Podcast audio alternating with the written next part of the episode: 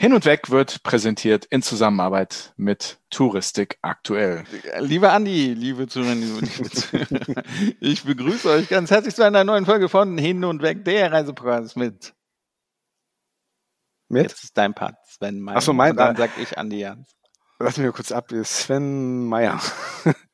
Und? Und Andi Jans. Sehr schön. Na, eingespieltes Team, ne? Nach 92 Folgen. Das, das, das läuft einfach. Es flutscht, es flutscht. Ja, sehr Genau, schön, sehr genau. schön, sehr schön. Ja, wir können uns eigentlich nicht auf die Schulter dafür klopfen, aber ähm, ich bin zumindest ganz froh, dass wir zumindest in diesem Jahr, und jetzt ist schon der April, hier bei uns, ähm, dass wir Parität haben. Wir haben Gender-Parität. Wir haben, glaube ich, in diesem Jahr zumindest genauso viel weibliche Gäste bei uns im Podcast äh, wie männliche. Ähm, nicht, dass wir eine Frauenquote haben oder eine Männerquote, das ist ja alles nicht, äh, nicht wirklich irgendwie etwas, was wir geplant haben. Aber ich finde es cool, wir hatten wirklich äh, sehr coole Frauen zu Gast. Und ich habe auf Instagram ja ausgeschrieben, meldet euch bei uns, wenn ihr Vorschläge habt, was äh, Gäste angeht, vor allem auch weibliche Gäste. Und haben wir einige ganz interessante Vorschläge bekommen, die ich teilweise gar nicht kenne, aber wo wir ein bisschen recherchieren werden. Und wenn ihr weiterhin Vorschläge habt, was Gäste angeht, dann meldet euch bitte bei uns, liebe Hörerinnen und Hörer. Und damit begrüße ich auch euch. Ja, sehr schön. Bin gespannt, was, was, du, du siehst ja immer nur die, die Vorschläge, du machst ja den ganzen Instagram und Social Media Part. Bin mal gespannt, mit welchen Vorschlägen du dann so in den nächsten Wochen kommst. Und ganz kurz noch, Sven, wir steuern in wenigen Wochen auf ein ganz, ganz großes, monumentales Ereignis zu. Ich weiß gar nicht, ob du das weißt. Es, du eigentlich stehen fast, fast zwei, zwei Sachen bei mir auf, auf der Liste, die die Welt verändert haben Mhm. und Jubiläum feiern.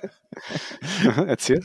Einmal die hundertste Folge steht vor der Haustür und, und man hört sich schon irgendwie leicht klopfen. Also das, das wird bald der Fall sein. Und in diesem Jahr feiern wir natürlich dann auch Zweijähriges. Das ist Zweijähriges Jubiläum. Zweijähriges. Anfang August, ja. Ja. Und für die hundertste Folge, auch da, wenn ihr Vorschläge habt, wir haben ganz ehrlich, wir haben noch überhaupt noch nicht drüber geredet, was, was wir da machen wollen. Wir haben drüber aber geredet, Andi. Echt? Okay. Ja. Grüße, Grüße aus was vorgeschlagen Alzheim. Und da habe ich gesagt, lass uns das doch für die hundertste Folge machen. Okay. Ich, ich frage jetzt nicht nach. Das War, kannst war das, ist das nicht, machen. ist das nicht? Okay. Nee, nee, nee, nee, nee, ich weiß es echt nicht mehr. Und bevor wir das hier öffentlich besprechen, erinnere mich einfach mal ganz diskret. Ich sende dir auf jeden Fall Grüße aus Alzheim. Ich habe es tatsächlich vergessen. Ne? Passiert, passiert. Was wir sicherlich nicht vergessen werden, ist die neue Bemalung der Condorflieger, oder? Das nennt sich Livret, Sven. Livret, nicht Bemalung. Die Livret der Flugzeuge. Also es gibt eine neue Bemalung von der Condor für ihre Flugzeuge. Ich finde es sehr mutig, ich finde es gewagt, aber ich finde es genial. Also ich finde es wirklich Hm. genial, ganz was anderes. Und ganz ehrlich, ich sehe mich jetzt schon, wenn ich in meinen ersten Condorflieger steige, mache ich natürlich ein Selfie, wenn ich davor stehe und könnte mir vorstellen, dass das viele andere auch machen. Die Stimmung war ja so ein bisschen gespalten. Einige haben gesagt, wie können sie nur? Aber ich finde es auch aus PR- und Marketing-Sicht genial. Also die ganze Welt redet seit drei Tagen darüber. Absolut, absolut. Also für die von euch, liebe Hörerinnen und Hörer, die das noch nicht gesehen haben, geht auf die Webseite unseres äh, Medienpartners slash Medienpartnerin Touristik aktuell. Dort könnt ihr ja Bilder der Livret, der neuen Condor Livret sehen und ich habe hier ganz akkurat gegendert, Sven. Ja, Wir sagen mal Medien. Ja, da könnt ihr das sehen. Ich find's auch brillant. Ich find's genial, was die Condor dort macht. Viele sagen, ah, ist das hässlich. Aber ich äh, stelle die äh, gar nicht so gewagte These in den Raum, dass das die meist fotografierten Flugzeuge der Welt werden. Und das sieht einfach total anders aus. Und ja, eigentlich damit die Condor das Ziel schon erreicht. Alle reden über die Condor und ich finde, das sieht mega aus. Und sowas in der Luft mal zu sehen, wenn die runterkommen, also im Landeanflug auf den Hamburger Flughafen, also da werden sich alle umdrehen und gucken und Bilder machen. Ne? Ziemlich sicher. Ja, und wir bleiben mit dem heutigen Gast so ein bisschen beim Thema Fliegen, denn durch den Angriffskrieg von Russland in die Ukraine ist ja das Fliegen teurer geworden und das macht natürlich auch das Reisen teurer, wenn man überhaupt noch verreisen möchte aufgrund des Krieges, aber wenn man reist, ist es definitiv auch ein bisschen teurer. Wir sehen also, es ist in Sachen Fliegen trotz der schönen neuen Livree von Condor nicht alles äh, eitel Sonnenschein. Und ja, darüber reden wir mit unserem heutigen Gast und über viele interessante Themen mehr, denn es wird ein bisschen politisch. Aber ich bin sehr gespannt. Los geht's. Hin und weg. Der Reisepodcast mit Sven Meyer Und Andi Jans.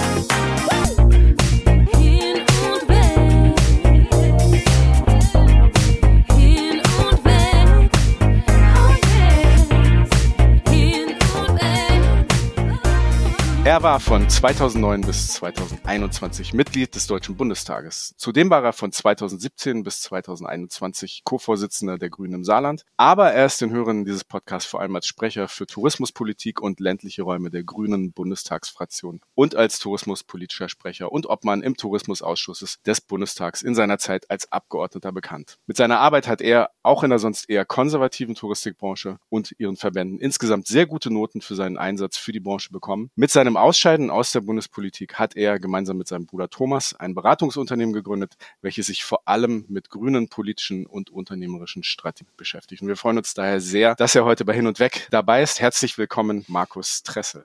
Ja, hallo, herzlichen Dank für die Einladung. Hallo Herr Tressel, natürlich laden wir Sie ein. Wichtige Themen sind zu besprechen und da dachten wir natürlich sofort an Sie. Aber wie immer an dieser Stelle die Schnellfragerunde fünf schnelle Fragen und fünf schnelle Antworten, mehr oder weniger. Und ich fange mal an, Berlin oder das Saarland? Das Saarland. Ganz schnell ging das. Ne? Beide sind ja ungefähr gleich groß.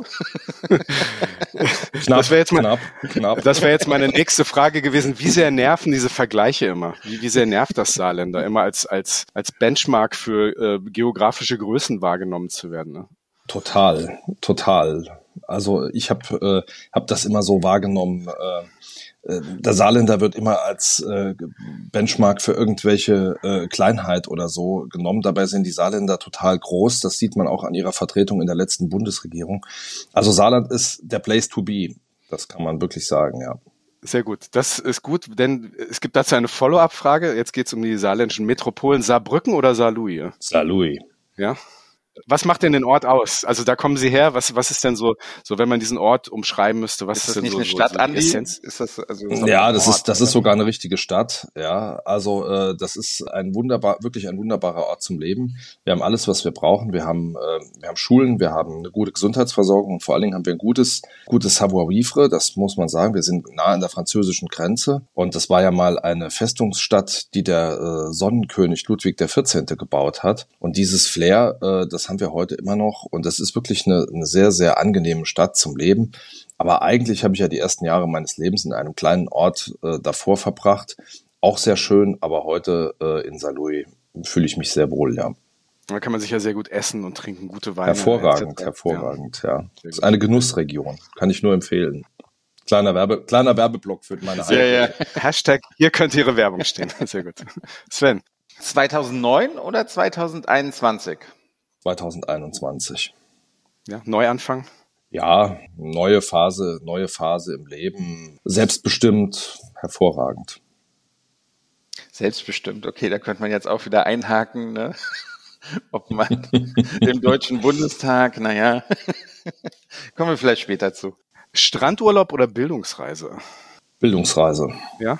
Wo, ja. wo geht's hin auf Bildungsreise? Also, wo, also ich bin jetzt kein, bin kein großer Fan äh, von geführten Bildungsreisen, aber bin jetzt auch nicht so der klassische Strandlieger. Also wir sind immer äh, mit den Kindern, wir haben, haben zwei Kinder, sind äh, relativ viel mit dem Wohnmobil unterwegs und gucken uns immer viele Dinge an, sind auch sehr experimentierfreudig, äh, fahren dann mal auch dorthin, wo nicht die großen Touristenströme sind. Das ist der Vorteil beim Wohnmobilfahren. Und deswegen würde ich immer sagen, Bildungsreise, wir sind auch mal am Strand. Das muss man den, muss man den Kindern auch zugestehen. Und ich glaube meiner Frau auch.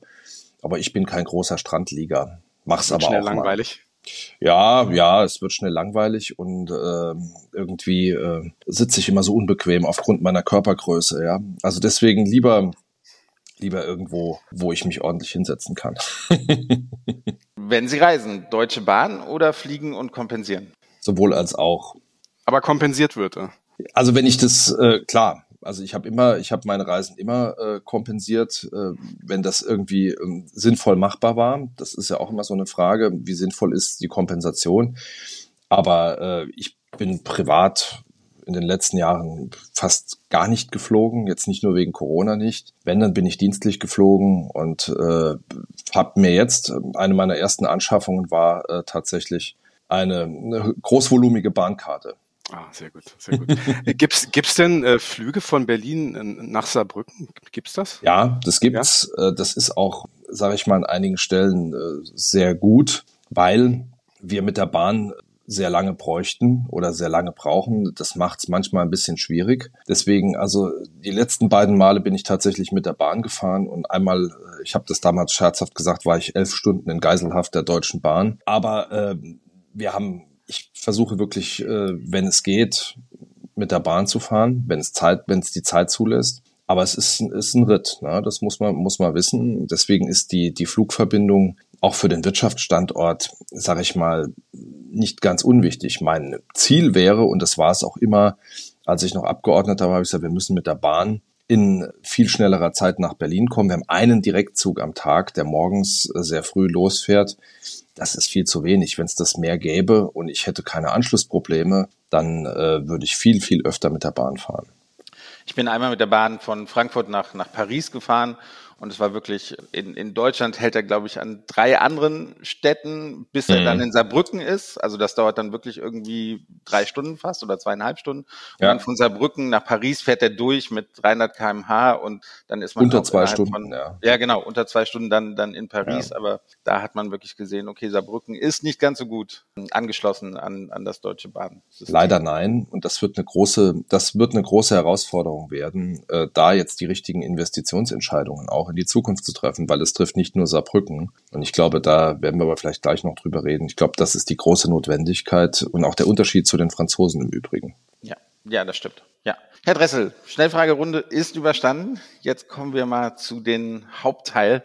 Reisen hält die Welt zusammen. Das war einer der wirklich bleibenden Slogans der Touristik während der Pandemie. Würden Sie das so unterschreiben? Ja, das würde ich unterschreiben, weil ich glaube, der kulturelle Austausch, auch das Kennenlernen von anderen Kulturen extrem wichtig ist. Und ähm, nicht nur, sage ich mal, die klassische Urlaubsreise, sondern ich glaube auch äh, das ein oder andere links und rechts des Weges, also die ganzen Frage Schüleraustausche, äh, das äh, Reisen in Gruppen, also sprich äh, mit Jugendgruppen etc. Ich glaube, dass das für die Völkerverständigung extrem wichtig war. Umso schlimmer, dass wir jetzt äh, quasi mitten in Europa mit einem Krieg konfrontiert sind, äh, der, glaube ich, viele Bemühungen dahingehend auch der letzten Jahrzehnte nochmal zunichte macht. Also ja, Reisen äh, bringt die Welt zusammen und äh, Reisen hilft auch meines, äh, meiner Auffassung nach äh, bei der, äh, beim Erhalt des Friedens. Aber wir sehen äh, jetzt, dass es doch relativ fragil ist. Eins der großen Themen vor dem Hintergrund des Krieges, zumindest eigentlich das größte Moment, ist, ist das Thema Energieversorgung. Touristik ist sicher nicht die wichtigste Branche und das, das was passiert in der Touristik, ist, ist sicher auch nicht ganz oben anzustellen. Ähm, das ist ganz klar. Aber worauf muss sich diese Branche vor dem Hintergrund dass, dass wir uns einig sind, dass Reisen viel zusammenhält, denn jetzt einstellen? Beziehungsweise wie muss die Branche umdenken vor dem Hintergrund, dass Energiepreise, die auch maßgeblich sind für, für leistbaren Transport von Reisenden und Touristen, worauf, worauf muss man sich einstellen? Wie muss man jetzt umdenken aus Ihrer Sicht? Ne?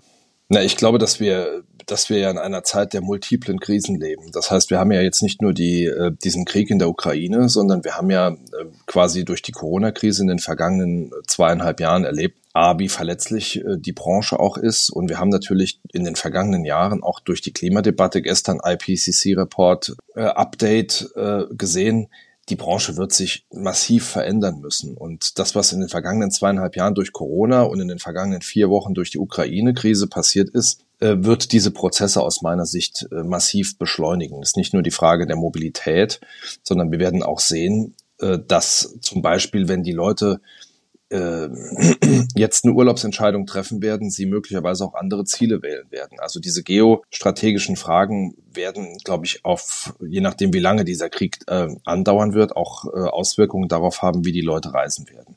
Also wir haben ein ganzes Bündel von Krisen, die diese Branche jetzt adressieren muss. Und ich glaube, es wäre ein Fehler äh, zu glauben, dass wir irgendwie nochmal auf dieses äh, alte Normal zurückkommen vor der Corona-Krise. Das äh, wird aus meiner Sicht nicht so sein, weil wir eben jetzt auch nochmal ein paar neue Herausforderungen dazu bekommen haben. Und äh, die Branche wird sich darauf einstellen müssen, dass sich Verbraucherverhalten verändern wird. Bei der Wahl der Reiseziele bin ich mir sehr sicher.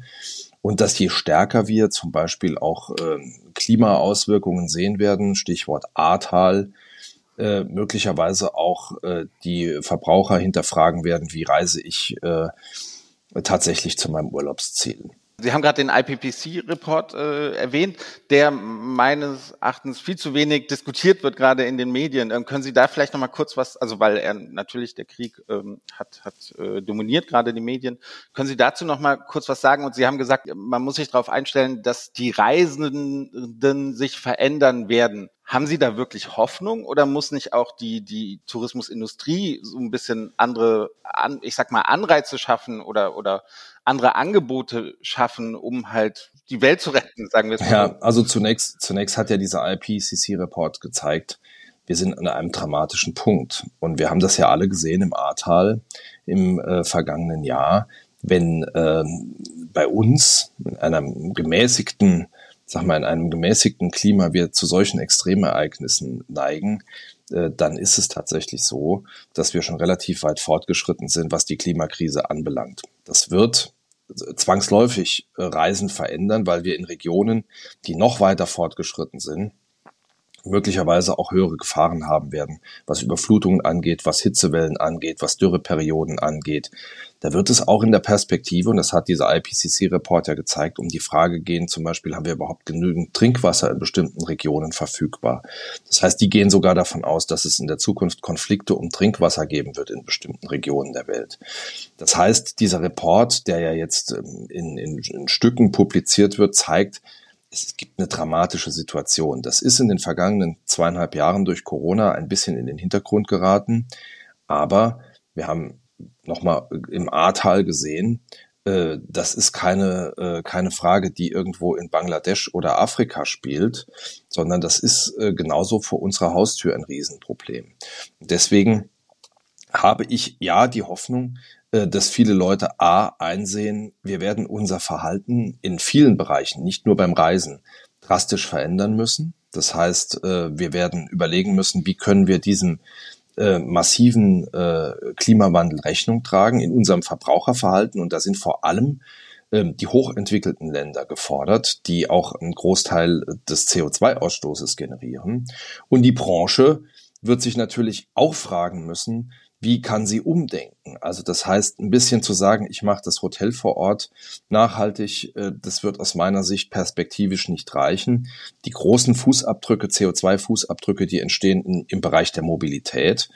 Und deswegen wird die Branche sich aus meiner Sicht ein Stück weit ehrlich machen müssen und überlegen müssen, ähm, wie können wir diesem Wandel äh, am Ende Rechnung tragen und zwar so effizient, dass die Branche äh, nicht nur Teil des Problems, sondern am Ende auch Teil der Lösung ist. Kurze Nachfrage dazu. Welche Rolle spielt denn dabei die Politik? Also nehmen wir mal das Stichwort äh, Kerosinsteuer. Im Moment wird das Reisen teurer, Fliegen wird teurer, natürlich. Jetzt steht schon seit, seit Jahren irgendeine Kerosinsteuer im Raum. Muss man diese jetzt umsetzen, um halt einmal für den Umweltschutz halt was, was zu tun? Oder setzt man halt nochmal eine, eine Preisspanne obendrauf beim Fliegen? Dann schimpfen aber die Medien, dass Ulrikes und Thorstens dieser Welt nicht mehr nach Mallorca fliegen können für zwei Wochen.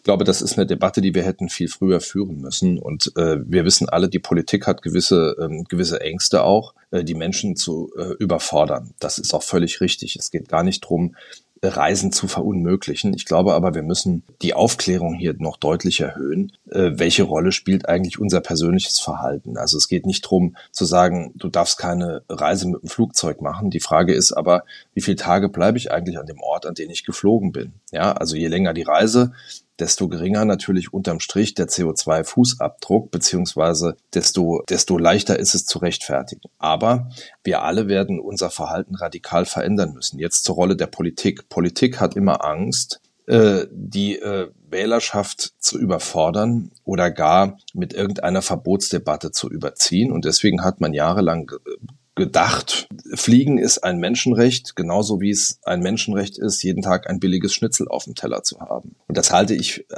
angesichts der Katastrophe, die uns droht oder die vielleicht unseren Kindern oder unseren Enkeln droht, äh, für ein bisschen zu kurz gesprungen. Wir werden oder die Politik wird irgendwann regulierend eingreifen müssen. Ob das jetzt die Kerosinsteuer ist oder eine andere, äh, eine andere äh, Form äh, der, der Lenkung, das lasse ich jetzt mal dahingestellt. Wir haben im Moment, sehen wir die Preissprünge ja nicht aufgrund staatlichen Eingreifens, sondern aufgrund äh, der Turbulenzen am Markt. Äh, ob das am Ende tatsächlich dazu führt, dass die Menschen weniger fliegen, gerade nach der, nach der Zeit, äh, wo wir Corona zu, bewerk, äh, zu bewerkstelligen hatten, das, das lasse ich jetzt mal dahingestellt. Aber ja, ich glaube, es wäre klug, auch vor dem Hintergrund der Gerechtigkeit, natürlich auch dieses Thema Kerosinbesteuerung wieder in den Blick zu nehmen. Ich glaube insgesamt, dass wir radikaler denken müssen. Aber, und das ist der Unterschied, ich glaube, wir müssen die Menschen mitnehmen dabei. Ja, das heißt also, es kann nicht sein, dass wir sagen, so, wir, wir machen euch jetzt äh, quasi das so schwer wie möglich zu reisen oder wir machen es äh, schwerer. Ja, ich glaube, da wird man was tun müssen. Ich glaube aber, dass wir eine Bewusstseinsveränderung brauchen. Wir müssen ans Verbraucherverhalten ran. Und da muss auch die Branche Überzeugungsarbeit leisten. Also äh, ich, äh, Klimainitiativen, das ist alles schön. Ich glaube aber, dass die Branche echte, glaubwürdige Überzeugungsarbeit leisten muss, um auch äh, den Verbraucherinnen und Verbrauchern zu signalisieren, hey Leute, gibt keine Branche auf der Welt, die so von einer intakten Umwelt abhängig ist wie die Reisebranche. Das muss man sich, das muss man sich klar machen. Was passiert eigentlich, wenn wir diese massiven äh, Sprünge haben werden bei den Temperaturen? Was passiert eigentlich, wenn wir in Destinationen Überschwemmungen haben werden? Wenn es dort zu Verteilungskämpfen um Wasser kommt? Ich glaube, das muss man viel, viel klarer machen. Und ich glaube, wir müssen alle gemeinsam, nicht nur die Politik, viel radikaler denken, um diese Branche auch in der Perspektive zu schützen.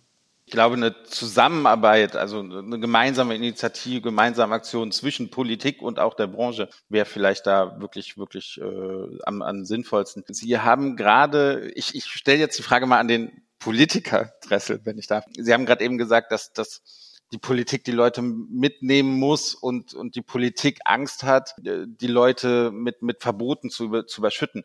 Anders gesagt, sie haben Angst, nicht wiedergewählt zu werden, oder?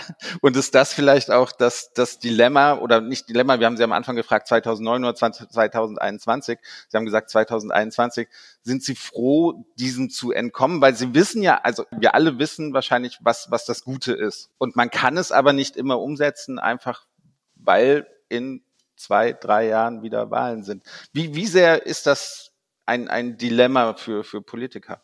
Das ist ein riesiges Dilemma und äh, ich glaube, ähm, dass wir uns ein Stück weit auch ehrlich machen müssen. Das war in den vergangenen Jahrzehnten ein Riesenproblem und es ist heute schwieriger geworden, weil früher, wenn Sie sich mal angucken, äh, hatten wir ein Thema abends in den Abendnachrichten, ein großes Thema. Heute werden an einem Tag ähm, sieben Säue durchs Dorf getrieben, medial. Wir haben äh, auch äh, natürlich mediale Begleitung in allen Fragen, die da diskutiert werden. Und wir haben natürlich auch gesellschaftliche Reflexe. Die Menschen wollen ihren Lebensstandard äh, halten. Und äh, die haben sich natürlich auch dran gewöhnt in den vergangenen 20 Jahren, dass man für relativ wenig Geld mal am Wochenende nach Barcelona oder nach Rom fliegen kann. Ja, und es ist ein großes Dilemma der Politik, dass sie natürlich sehr stark auch auf die Umfragen etc. achtend ähm, auch keine Zeit hat, äh, solche Dinge auch mal grundsätzlich zu diskutieren. Das heißt, wir haben aus meiner Sicht die letzten 20 Jahre eigentlich bei vielen Maßnahmen verschlafen. Ich sage mal ein Beispiel. Gucken Sie sich an das ganze Thema Wintersport, äh, Ausweisung von neuen Beschneiungsflächen oder Umbau von Skigebieten. Wir bauen heute immer noch staatlich subventioniert äh, beschneite, äh, beschneite Skigebiete. Ja, ähm, und ich weiß nicht, ob man ähm, nicht mal in die wissenschaftlichen Erkenntnisse da auch reinguckt. Das ist tatsächlich eine Debatte, für die man sich keine Zeit nimmt und weil man auch Angst hat, möglicherweise auf eine schiefe Bahn zu kommen, äh, was die Prosperität in verschiedenen Regionen äh, angeht, dann versteift man sich eben darauf zu sagen, okay, wir machen so weiter, wie wir es immer gemacht haben. Und wir hätten vor 20 Jahren schon tatsächlich einen Wandel einleiten müssen, äh, der aber die Leute tatsächlich mitnimmt. Also unterm Strich ja, Politik ist auch immer natürlich von öffentlicher Meinung getrieben und Politik ist natürlich auch äh, oder folgt eigene, einer gewissen eigenen Logik, dass man immer darum kämpft, auch wiedergewählt zu werden. Ja.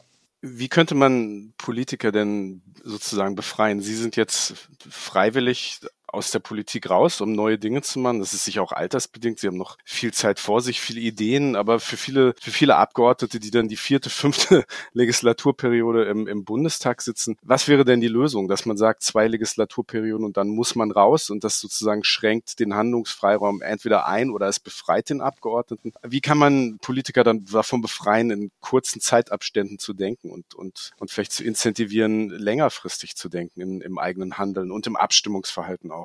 Na, ich glaube, äh, eine Begrenzung von, äh, von Mandatszeiten, das halte ich für schwierig. Ich glaube, man braucht, äh, sagen wir, nach zwei nach einer Wahlperiode wissen sie, wo sie langlaufen müssen. Ja, das ist ja ein komplexes, ist ja ein komplexes System. Nach zwei Wahlperioden äh, sind sie quasi auf der in der in der Blüte. Ja, so das heißt, äh, sie sie können was umsetzen. Ich habe immer gesagt, drei Wahlperioden sind eigentlich optimal. So, ich, aber ich glaube, äh, das ist gar nicht die Frage. Ich glaube, wir müssen auch eine gesellschaftliche Debatte führen. Was erwarten wir eigentlich von Politikern? Politiker sind keine besseren Menschen. Aber Politiker sind in aller Regel Leute, äh, die sich äh, für, ihn, für ein Thema einsetzen.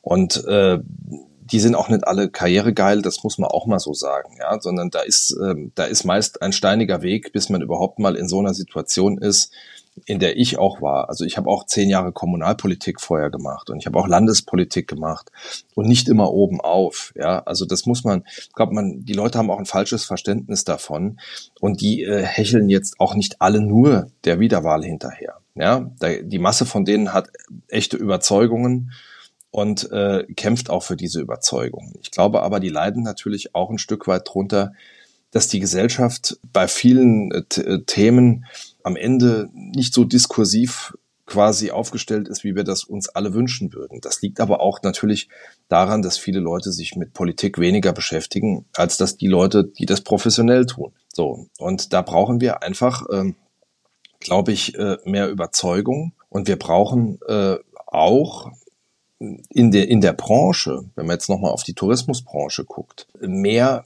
ehrlich machen. Das heißt also mal gucken, wo stehen wir eigentlich wirklich im internationalen Wettbewerb, was das Thema Nachhaltigkeit angeht und was können wir tun. Auch die, dort gibt's ja gewisse, ähm, wie soll ich sagen, gewisse Glaubenssätze, äh, die mal hinterfragt werden müssen und in einem Zusammenspiel zwischen Politik, Wirtschaft und Gesellschaft dann kann ich zu guten Lösungen kommen. Ich glaube, das ist das Ziel. Ich würde sagen, keine Mandatsbegrenzung, aber wir müssen wieder einen Dialog in diesem Beziehungsdreieck Politik, Wirtschaft und Gesellschaft hinbekommen über dies, das gemeinsame Ziel, das in der Mitte steht. Und das ist die Herausforderung quasi aus einer polarisierten Gesellschaft heraus zu einer pragmatischen, nach vorne gerichteten, auch äh, problembewussten Gesellschaft zu kommen. Und da müssen Politik, Wirtschaft und Gesellschaft zusammenspielen.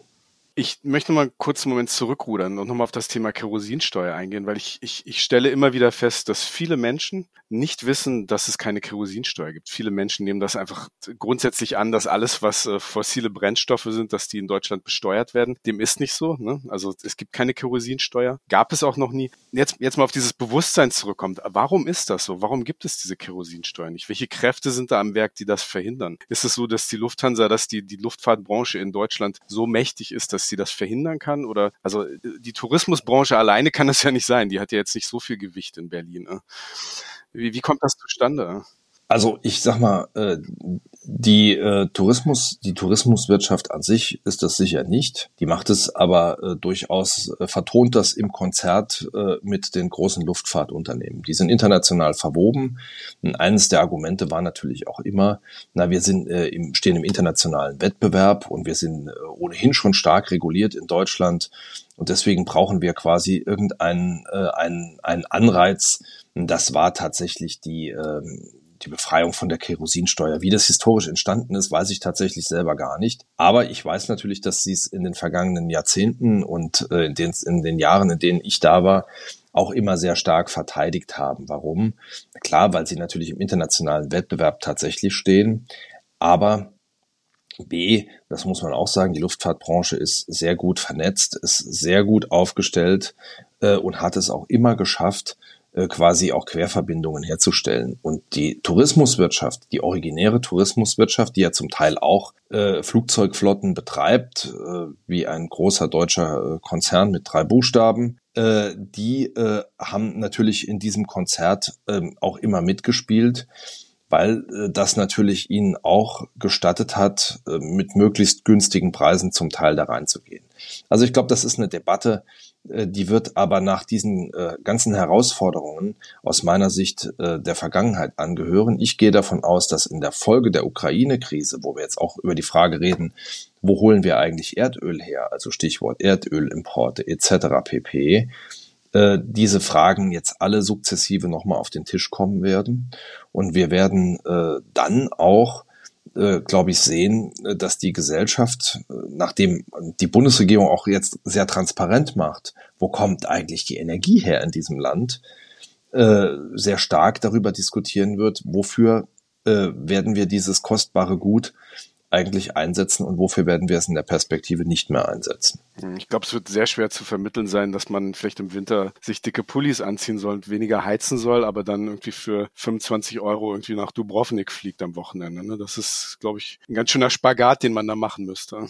Ja, das ist, äh, das wird so sein. Ich glaube, das wird äh, der Gesellschaft auch einiges abfordern. Ich glaube, aber es gibt äh, nichts so Schlechtes, dass man nicht auch tatsächlich was Gutes noch irgendwo finden kann. Ich glaube, äh, dass äh, die Gesellschaft, aber auch äh, Wirtschaft und auch Politik in den vergangenen Jahren, in denen wir im Energiewohlstand gelebt haben, oft nicht darüber nachgedacht haben, für was setzen wir unsere Energie eigentlich ein. Wenn man sieht, was die Verbrennung von fossilen Energien hervorruft, wird einem eigentlich mal klar, wie wertvoll eigentlich diese fossilen Rohstoffe sind und wie klug es eigentlich wäre, äh, ein Stück weit äh, am Ende das auch zu reduzieren, um äh, sich auch unabhängiger zu machen von irgendwelchen äh, Despoten in der Welt. Stichwort, die Energie liegt da, wo sie, wie sie es vielleicht gar nicht herbekommen wollen. Ne? Das ist so das, das Stichwort, ja. Ja, und äh, ich meine, wir haben ja durchaus auch, äh, auch andere Möglichkeiten. Wir reden ja jetzt über, über Biofuels und, und, äh, und äh, andere Fragen ich glaube, das wird jetzt auch noch mal stärker werden. Das heißt also, wie können wir uns, uns äh, können wir uns auf unsere eigenen Stärken besinnen? Das ganze Stichwort erneuerbare Energien. Äh, ich glaube, das wird jetzt ein sehr starkes Thema werden. Und da haben wir in den vergangenen äh, Jahren ja viele Widerstände erlebt, auch gegen Windkraft an vielen Orten. Ich glaube, dass das jetzt eine ganz neue Debatte werden wird, weil, wie Sie zu Recht gesagt haben, die Leute wollen natürlich auch nicht kalt sitzen. Die wollen aber auch keine Milliarden zu Putin überweisen. Ja, also das ist, äh, das ist eine, ähm, eine, eine echte Challenge jetzt und ähm, ich glaube, der müssen wir uns als Gesellschaft stellen. Ich höre jetzt immer nach, die Bundesregierung muss. Ich glaube, das ist eine Frage, die wir als Gesellschaft lösen müssen. Es muss im Übrigen die Tourismuswirtschaft auch tun. Also es wird äh, in der Perspektive aus meiner Sicht nicht ausreichen, äh, zu sagen, ah, wir machen eine schöne Nachhaltigkeitsinitiative. Ansonsten wollen wir aber so schnell wie möglich wieder zurück zum alten Normal. Ich glaube nicht, dass das funktionieren wird, aus verschiedenen Gründen nicht. Ich möchte nochmal zurück zum, zum Tourismus und auch zum Thema Völkerverständigung. Ähm, ich bin von, von Andi und mir, Andi und mir bin ich so der Optimist. Ich, ich hoffe, dass, dass der Krieg bald vorbei ist zwischen Russland und der Ukraine und hoffe, dass man schnell wieder also, ne, an den Tisch sich setzt und, und eine Lösung dafür findet. Ich bin irgendwie der Meinung, dass man dann so schnell wie möglich versuchen sollte, Touristen nach Russland zu bringen, wieder diese, diese Erasmus-Studenten nach Russland, Schüleraustausche zu organisieren und so weiter und so fort. Dass man sich einfach wieder kennenlernt, dass man wirklich das, das Russland kennenlernt, die russischen Menschen kennenlernt, die die russische Kultur kennenlernt. Denn ne, sie sind ja keine, keine Angreifer oder, oder Kriegsverherrlicher. Und ich kenne aber auch Leute, also es sind sogar zwei Fragen, ich kenne ja auch Leute, die sagen, ich würde nie nach Russland fahren. Ich fahre dann aber nach Dubai oder nach Katar und freuen sich Fußball-Weltmeisterschaft in, in Katar. Ist doch auch total verlogen eigentlich. Klar, also erst sagen wir zum, zum Thema Russland. Ich glaube, wir, niemand kann das heute einschätzen, wie das weitergeht. Ich habe große Zweifel, dass ähm, das äh, A schnell geht und ich habe große Zweifel, dass wir unter einem äh, Wladimir Putin zu irgendeiner Form von Normalität zurückkehren werden mit Russland.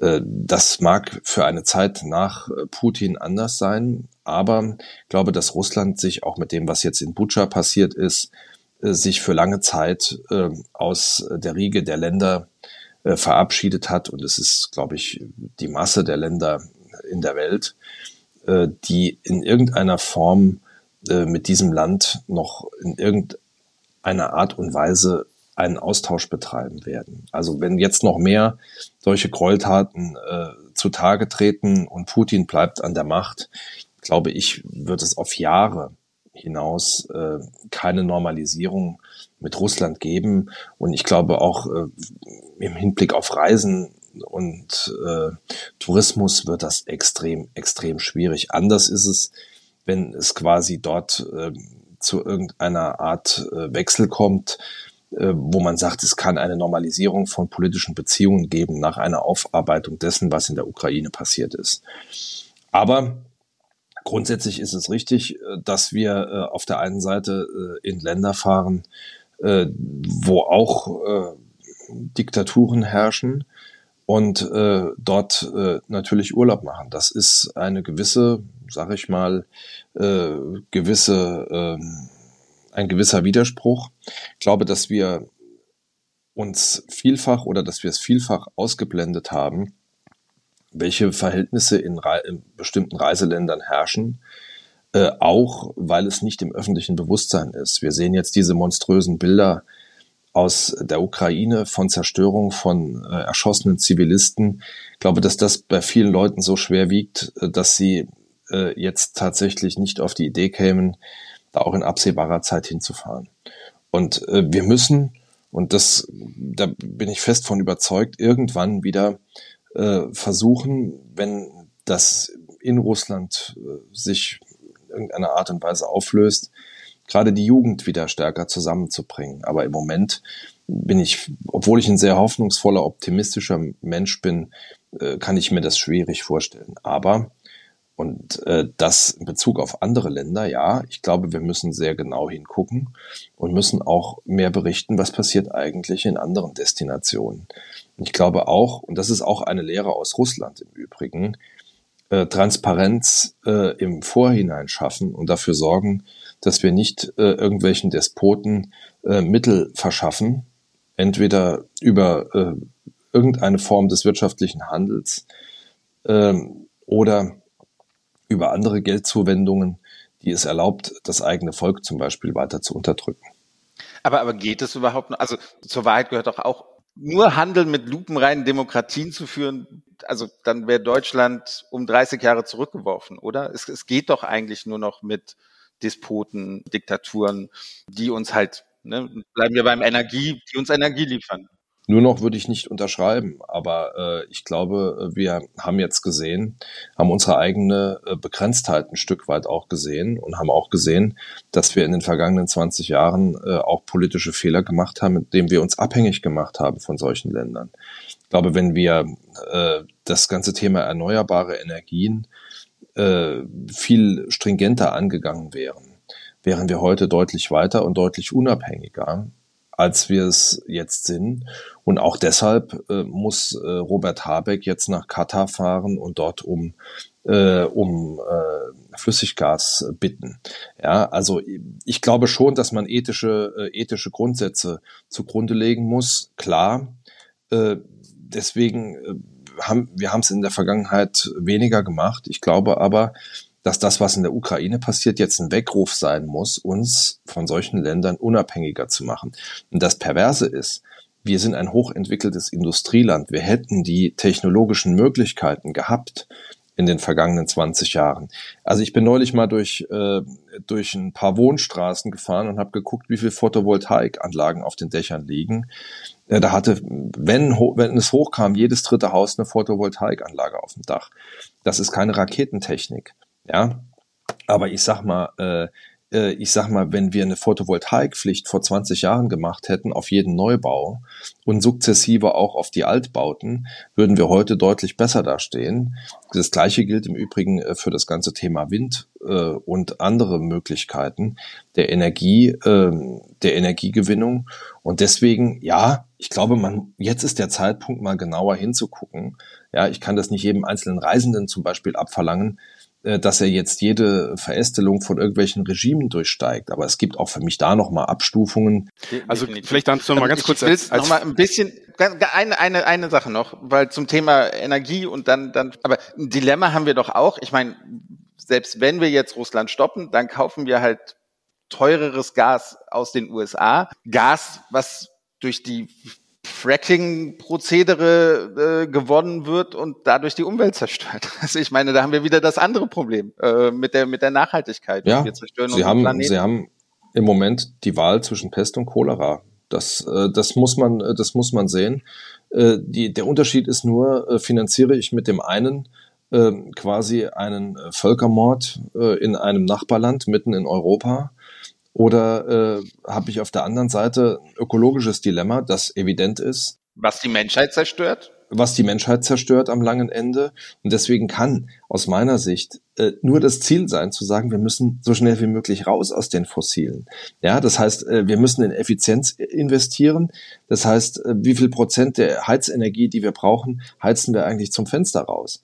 Ja, und äh, wie viel äh, Prozent äh, der Energie äh, nutzen wir oder brauchen wir eigentlich gar nicht, weil wir es äh, quasi durch Unachtsamkeit äh, verschleudern. Ja, so und dann nochmal, äh, wir könnten heute schon beim Photovoltaikausbau, beim Windkraftausbau äh, viel viel weiter sein, als wir es sind tatsächlich. Ja, also das sind 20 Jahre verschlafen worden in einem hochindustrialisierten hochtechnisch entwickelten Land wie der Bundesrepublik Deutschland, wo nicht nur die technologischen Mittel da gewesen wären, sondern auch die finanziellen Mittel da gewesen wären. Und da sind wir wieder beim Dilemma der Politik.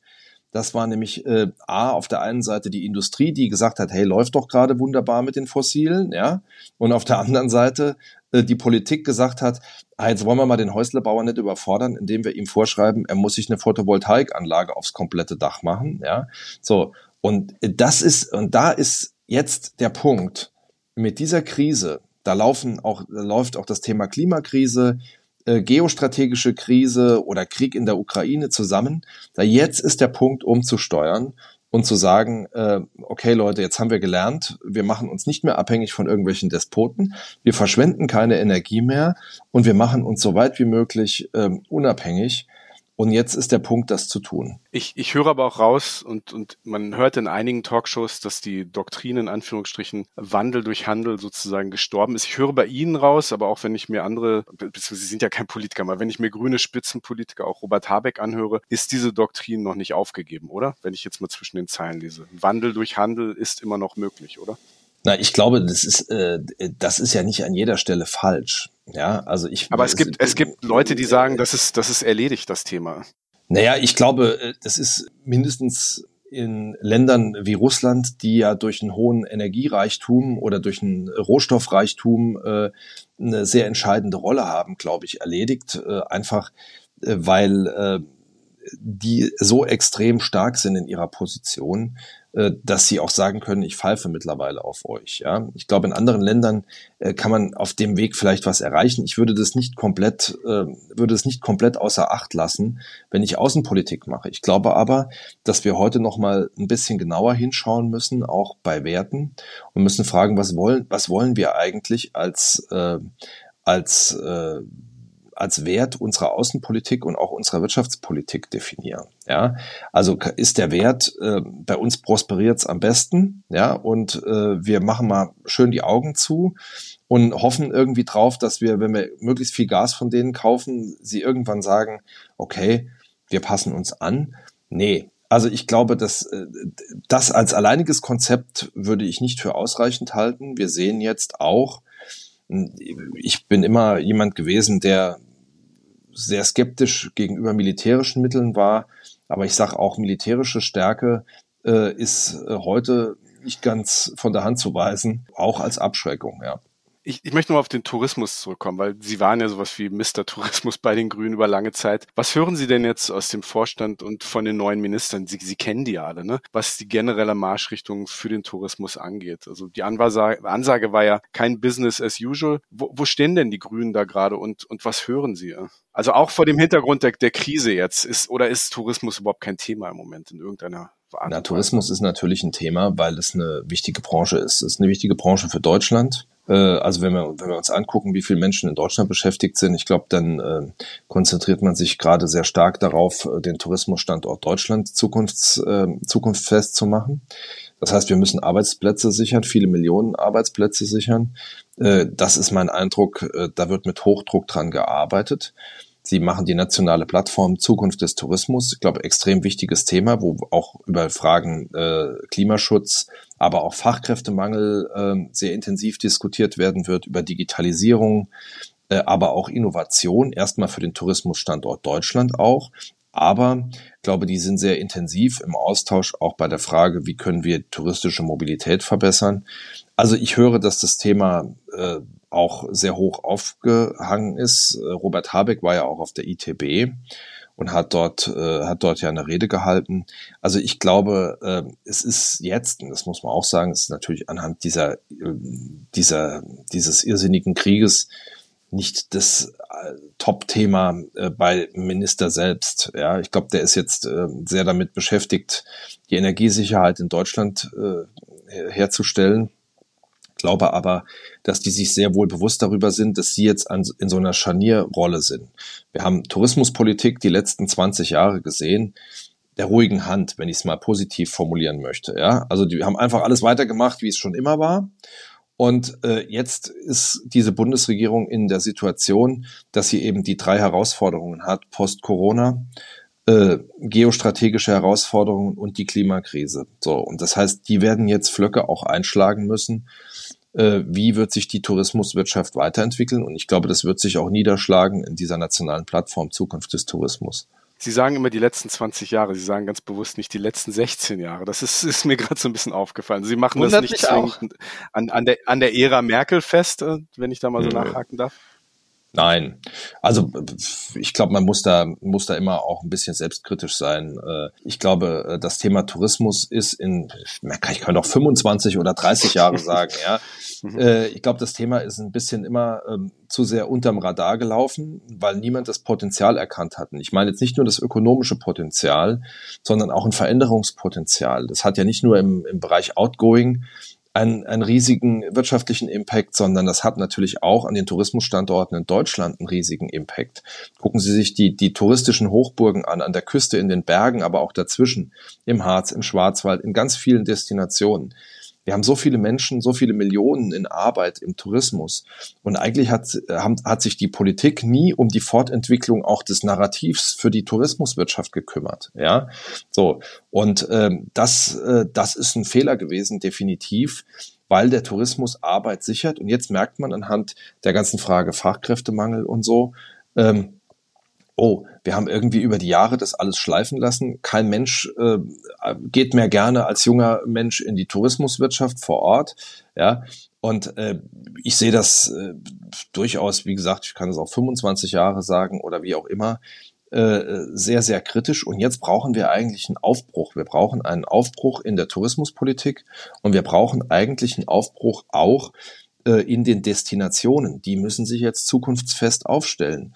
Und diese drei Krisen, die können auch beliebig erweitert werden. Also das ganze Thema Fachkräfte. Ja, wo sollen die eigentlich herkommen? Ohne Fachkräfte kein Tourismus. Ohne intakte Natur kein Tourismus und keine Wertschöpfung. Da haben wir letzte Woche drüber geredet im Podcast über das Thema Wertschätzung und Wertschöpfung und, und meine ja. These war da halt, dass das Hand in Hand gehen muss, weil wir haben ja, ne, wir reden immer über soziale Nachhaltigkeit in, in, in fernen Ländern und die Tourismusbranche, wie die sich dort gestaltet, aber es ist ja so, wirklich soziale Nachhaltigkeit gibt es in dem Sinne auch nicht in der deutschen Tourismuswirtschaft, wenn man sich anguckt, was, was jemand im Reiseberuf verdient oder als, als Servicekraft in der Gastronomie. Das ist ja hier ein ähnliches Problem, natürlich auf einem anderen Niveau mit einer anderen sozialen Absicherung, die ist, äh, die es vielleicht in fernen Ländern nicht gibt, aber es ist bei uns auch ein Problem, was noch nicht gesehen wird. Und da haben wir auch gesagt, auch da muss sich die, die Tourismusbranche wahrscheinlich ein bisschen ehrlich machen. Wie verdienen wir unser Geld? Und wenn nicht genug verdient wird, ähm, woran liegt das? Ne? Ja, also ich glaube, wir brauchen, äh, wir brauchen eine, eine Debatte eine, eine grundlegende Debatte über die Zukunft der Tourismuswirtschaft auch in Deutschland. Ich glaube, dass wir eine gute Chance haben, auch durch Corona. Viele haben, ähm, viele haben den Nahbereich entdeckt, also alles, was erdgebunden erreichbar ist. Ich glaube, das ist äh, tatsächlich auch äh, eine, eine, eine große Chance. Urlaub wird sich verändern. Ich glaube, auch die Anforderungen der Leute werden sich verändern. Viele werden nach Corona sagen, ach, äh, mache ich vielleicht mal Urlaub da, wo ich auch wieder irgendwie erdgebunden zurückkomme, wenn was wäre. Man weiß ja nie. Ne? So, und ich glaube, ähm, nicht die Entfernung zählt, sondern das Erlebnis viel stärker. Und da hat der Standort Deutschland tatsächlich ja viel zu bieten. Und das ist, äh, das ist eine Herausforderung, weil wir uns an vielen Stellen ja schon bewegen in den Destinationen. Das kommt aus den Destinationen heraus. Ich glaube aber, dass wir das ganze Thema nationale Tourismusstrategie in den großen übergreifenden Themen Fachkräfte, Klimaschutz, Mobilität, das muss auch auf nationaler Ebene diskutiert werden. Und da müssen wir uns einfach auch ehrlich machen. Ähm, wie äh, gehen wir damit in Zukunft um? Auch zum Beispiel, was die Förderung angeht. Der Bund hätte ja Möglichkeiten, äh, auch zu fördern über die äh, ganzen Kohäsionsfördermittel, Gemeinschaftsaufgabe, Förderung der regionalen Wirtschaftsstruktur. Da gibt's ganz viele Stellschrauben, an denen man drehen könnte. Und ich glaube, dass diese Bundesregierung tatsächlich jetzt gewillt ist, das mal alles auf den Tisch zu packen und mal zu gucken, was ist denn da gut gelaufen, was ist denn da schlecht gelaufen und wie müssen wir es in der Zukunft anpacken.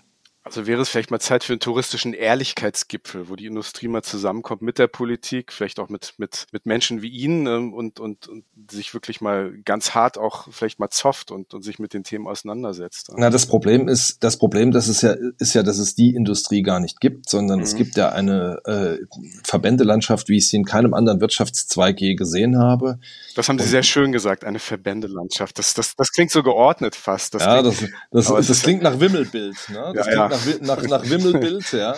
So, und so ist es, und so ist es auch am Ende des Tages. Und ähm, die machen alle natürlich äh, ihre Partikularinteressen. Das ist auch völlig in Ordnung, dass sie das tun. Nur so ergibt es natürlich kein Big Picture. Äh, wo wollen wir eigentlich hin? Ja, und das ist äh, das ist in der Tat, glaube ich, ein großes Problem. Ich habe das immer früher die Verbände, das hängt in allen zu den Ohren raus, wenn ich das immer wieder sage.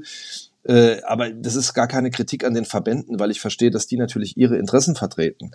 Aber wenn natürlich die Automobilindustrie in ihrer kompletten Breite was möchte, dann geht der VDA ins Kanzleramt. Äh, das ist jetzt auch irgendwie nicht mehr so ganz, äh, äh, läuft vielleicht auch nicht mehr so ganz gut, aber äh, wir brauchen im Prinzip in der Tat äh, diese nationale Plattform. Deswegen hat diese Bundesregierung die ja auch in den Koalitionsvertrag geschrieben, um über die Zukunft der Branche zu diskutieren. Und der Wettbewerb, ich sag mal, das kennen wir aus anderen Wirtschaftsbereichen auch. Wer ist der mächtigste Verband und wer, äh, wer schreit am lautesten, ist nicht zwingend der Wettbewerb, was ist die zukunftsträchtigste Idee. Ja, und da muss man ran und äh, da muss sich die Branche ehrlich machen, weil wenn sie es nicht selber tut, werden die Verbraucher sie möglicherweise irgendwann überholen und sagen, na, wir fordern dir jetzt aber dies oder das oder jenes ab. Und ich glaube, da muss man sehr, sehr vorsichtig sein, äh, dass man äh, da ein Stück weit Schritt hält. Und äh, da wäre die Branche, glaube ich, gut beraten, äh, das auch mit der Politik gemeinsam zu tun und nicht immer zu sagen, na, wir wollen wieder zurück zu alter Stärke und sowas. Das ist völlig in Ordnung, dass die zurück zu alter Stärke wollen. Aber ich glaube, äh, dass wir nicht zurück zum alten Normal äh, kehren werden. Ähnliches haben wir ja auch damals gehört von, von Wolfgang Kubicki, der vor der Bundestagswahl bei uns mal zu Gast war, das mit den Verbänden. Ich will aber noch mal irgendwie festhalten, wir merken, Sie sind Vollblut-Politiker und Sie sind auch Vollblut. Bin kein Politiker mehr. Ja, genau. und, und, jetzt halt der Übergang. Wie, wie kommt denn da Tre Republica ins Spiel? Und, und Sie haben ja auch einen Podcast was, was ist das? Was bezwecken Sie damit? Was ist das Ziel? Also ich bin ja, bin ja freiwillig aus der Politik raus. Warum? Äh, weil ich nach über 20 Jahren Berufspolitik nochmal was anderes machen wollte, auch was familienkompatibleres und, glaube ich, mich dem Thema Politik auch nochmal von der anderen Seite nähern wollte. Was, ich habe das vorhin schon mal gesagt, wir leben ja in einem Beziehungsdreieck zwischen Politik, Wirtschaft und Gesellschaft. Und ich habe in den vergangenen Jahren wirklich das Gefühl bekommen, dass in diesem Dreieck zwischen den einzelnen äh, zwischen den einzelnen äh, Polen so ein bisschen eine Kommunikationsstörung herrscht. Deswegen habe ich äh, meine Firma gegründet und gesagt, wir müssen wieder Politik, Wirtschaft und Gesellschaft müssen wieder stärker miteinander ins Gespräch kommen, auch um pragmatische, zukunftsgerichtete Lösungen zu finden, die auch äh, quasi akzeptanzfähig in der Gesellschaft sind. Und das ist so ein bisschen das, was ich mir auf die Fahnen geschrieben habe. Und mit dem Podcast habe ich gesagt, wir müssen über Tourismus und Politik reden, weil äh, vielfach kein Verständnis darüber äh, besteht, wie funktioniert eigentlich Politik, was macht eigentlich Politik. Und das ist so ein bisschen mein Steckenpferd. Ich versuche politische Logik zu erklären und ich versuche zu erklären, wie Politik funktioniert und damit eine Brücke zu bauen, sowohl in die Gesellschaft als auch in die, Poli äh, in, in die Wirtschaft rein und zu sagen, wenn wir es schaffen, neue Allianzen zu etablieren, zwischen Gesellschaft, Wirtschaft und Politik und es gibt ganz viele Stakeholder dazwischen. Ja, das sind auch die Klimaaktivisten. Das heißt, wenn wir es schaffen, die in einem ähm, ordentlichen Rahmen an einen Tisch zu bringen, dann schaffen wir es auch tatsächlich Fortschritt zu organisieren und diese Sprachlosigkeit äh, zwischen diesen Polen ein bisschen aufzulösen und diese Verständnislosigkeit ein bisschen aufzulösen. Und das habe ich mir zur Aufgabe gemacht und dahingehend beraten wir. Also Republika ist sozusagen in diesem Dreieck zwischen Wirtschaft, Politik und Gesellschaft ein, eine Beratungsfirma, die sozusagen versucht, diese Themen, Themen zu vermitteln, geht auf die Politik zu. Wer, wer sind denn da die Kunden? Also mit, mit wem arbeiten Sie da? Wir, äh, ich sage mal, ich bin Kulturmittler. Ja, also ich versuche ähm, der äh, äh Politik äh, Gesellschaft zu erklären und ich versuche der Wirtschaft auch Politik zu erklären. Und wir arbeiten, wir haben eine Kooperation zum Beispiel mit der Travel Consulting Group in Frankfurt, äh, viele äh, gute Spezialisten. Wir arbeiten äh, aber auch äh, für Unternehmen außerhalb der äh, Tourismusbranche. Aber wir haben tatsächlich äh, Kunden auch aus dem Tourismusbereich, die jetzt auch sagen, wir wollen uns tourismuspolitisch aufstellen. Wir wollen dafür sorgen, dass das Thema Tourismuspolitik einen höheren Stellenwert bekommt und dass ihre Interessen dort auch äh, tatsächlich ein bisschen übereinander gelegt werden mit den Interessen von äh, Politik und Gesellschaft und ähm, machen überwiegend äh, tatsächlich Unternehmen aus der Tourismuswirtschaft, auch Verbände aus der Tourismuswirtschaft, aber auch andere Unternehmen, weil das, glaube ich, ein ganz spannendes Feld auch für andere ist. Hm, ist aber kompliziert. Ne? Also dieses Dreieck, dieses Beziehungsdreieck, das würde man am Facebook-Status äh, als kompliziert sozusagen. Ähm, ja, das ist, das ist, äh, das ist sicher richtig. Aber ich glaube, wenn man es schafft, überhaupt mal in den Dialog reinzukommen, äh, dann nimmt man auch ein bisschen die Komplexität raus. Ja, also ich glaube, überhaupt mal zu wissen, wer sind eigentlich meine gesellschaftlichen Stakeholder? Also ich sage immer, Verbände gehen immer auf Politik zu und sagen, mach mal dies, mach mal das, mach mal jenes. Aber so funktioniert das Geschäft ja nicht. Wir haben einen Bundestag, wenn ich das mal sagen darf, mit 40 Prozent neuen Abgeordneten. Das sind junge oder jüngere Abgeordnete, die sind bewegungssozialisiert, die kommen aus Klimabewegungen, aus irgendwelchen anderen Bewegungen. Die sind ja gar nicht mehr empfänglich für diese klassische Interessenarbeit, wie, Ver wie Verbände sie machen. Den muss man mit anderen, äh, mit anderen Plattformen begegnen und den muss man auch äh, mit anderen Ansprachemöglichkeiten, äh, auch mit einem anderen inhaltlichen, an, mit einer anderen inhaltlichen Annäherung begegnen. Und das ist, glaube ich, das, was ich, äh, was, was wir leisten können, weil wir beides kennen. Ja, also wir kennen, habe viele Jahre Bürgerinitiativen gemacht, also ich weiß, wie Bürgerinitiativen ticken, ich weiß, wie Politik tickt und ich glaube, ich weiß auch ein ganz kleines bisschen, wie Wirtschaft funktioniert. Also auch ein bisschen Übersetzer zwischen dem, dem in Anführungsstrichen, damit will ich niemandem zu nahe treten in den Tourismusverbänden, ein bisschen Vermittler zwischen dem weißen alten Mann und den jüngeren Abgeordneten, die sicher auch eine ganz andere Diversität darstellen. Ne? Ja, also den weißen alten Mann würde ich mir jetzt nicht zu eigen machen. Äh, aber nein, nein, den meine ich Sie nicht, Sie sozusagen als, als, als nein, Mittler nein, zwischen nein. dem alten weißen Mann ja, ja, und, und ja, sozusagen als, also als Überbrücker auch von Generationen. Ne?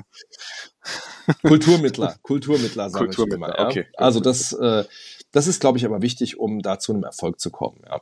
Bevor wir zur allerletzten Frage kommen, wie heißt der Podcast und wann erscheint er immer? Der heißt Tour de Chance, ein Podcast über Tourismus, Politik und Nachhaltigkeit. Und äh, wir haben jetzt die erste Ausgabe produziert und werden jetzt äh, wahrscheinlich diese Woche noch die zweite Ausgabe produzieren, weil wir so eine Trilogie machen über Verbraucher, äh, über Ver Verbraucher, über Nachhaltigkeit, Digitalisierung und so ein bisschen dieses Big Picture in der Politik. Und äh, wir haben noch kein regelmäßiges, äh, keinen regelmäßigen Erscheinungsrhythmus, werden aber so, ich denke, einmal im Monat effektiv äh, wird er kommen. Auf jeden Fall reinhören, lohnt sich ganz sicher. Letzte Frage. Aber ich glaube, ich kenne die Antwort. Hin oder weg? Heimaturlaub oder Fernreise? Und dann kompensieren? Beides. Beides mal.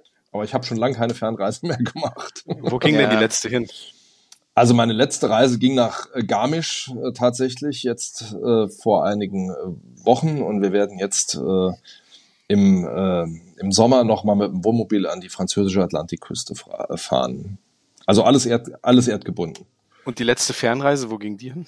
Wobei Frankreich Atlantikküste ist ja auch jetzt nicht ein Katzensprung, ne? Also keine nee, Fernreise. Aber keine, keine klassische, keine klassische Fernreise. Ich müsste jetzt tatsächlich, ich müsste jetzt tatsächlich ehrlich überlegen, wo meine letzte Fernreise hinging. Und ich glaube fast, es war eine, eine Dienstreise äh, nach Namibia. Aber das war äh, dienstlich und auch kompensiert, ja. Sehr schön. Da waren wir auch im, im November. Ein sehr schönes Land. Ja. Ja. Das stimmt.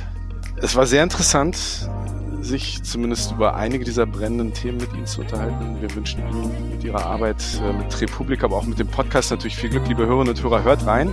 Tour de Chance äh, mit Markus Tressel, dem ehemaligen Bundestagsabgeordneten und Sprecher des äh, Tourismusausschusses des Bundestags, aber auch Obmann. Ne? Also ganz viele verschiedene Hüte in Sachen Tourismus. Wir bedanken uns recht herzlich, dass Sie dabei waren. Vielen, vielen Dank. Herzlichen Dank und alles Gute.